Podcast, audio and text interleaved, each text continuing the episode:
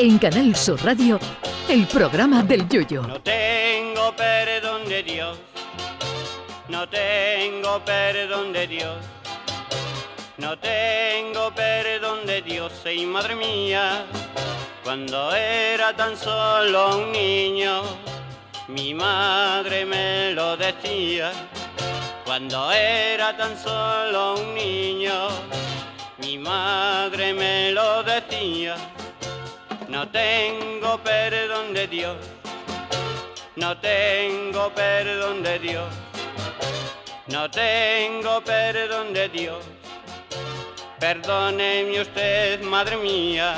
Pues eh, queda menos de una semana para que se inicie el Mundial de Qatar, un mundial que desde su designación ha estado más discutido que un popurrí de Pimpinela. Los rectores del Emirato son más cerrados que un hiperco en Jueves Santo y no admiten de- de- determinadas conductas entre los visitantes al Mundial.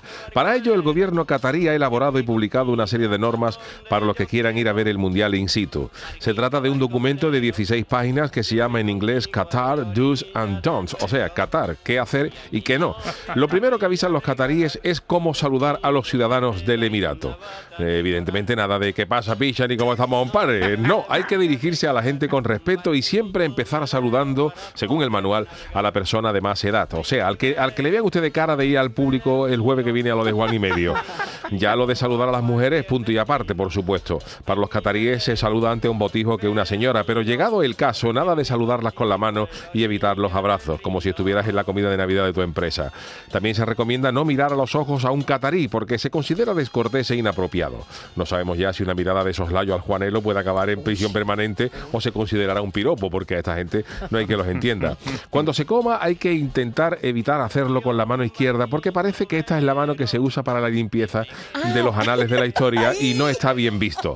También se considera de mala educación estar sentado y poner una pierna sobre la otra, aunque se te duerma la pierna, como si estuviéramos viendo alguna agrupación en las preliminares del falla.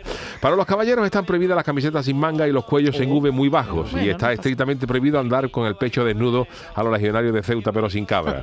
Tampoco se pueden llevar joyas, aunque seas el sobrino de Cartier, porque allí solo están bien vistos los relojes y los anillos de boda. También se ha prohibido totalmente eh, emborracharse en la calle, cosa que van a tener bastante fácil de cumplir, aunque vayan los aficionados ingleses, porque las cervezas, ojo, se van a vender en Qatar durante el Mundial a 17 euros la pinta de cerveza, o sea, lo que viene a hacer 17 euros, un poquito eh, medio litro, ¿no? O sea que Amancio Ortega a lo mejor se permite el lujo de marearse ligeramente, pero poco más.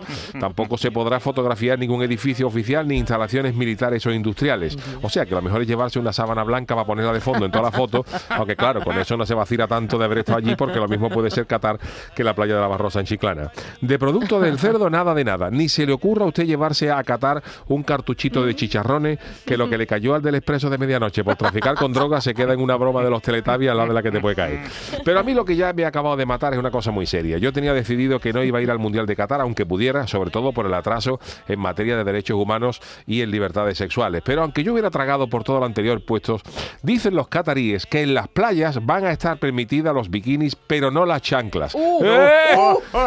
Con la iglesia hemos topado, señores. Un país donde no se pueden llevar chanclas es una mojonada muy gorda. Así que al Mundial Catarí, Catarí que te viva. Hasta otra, señores.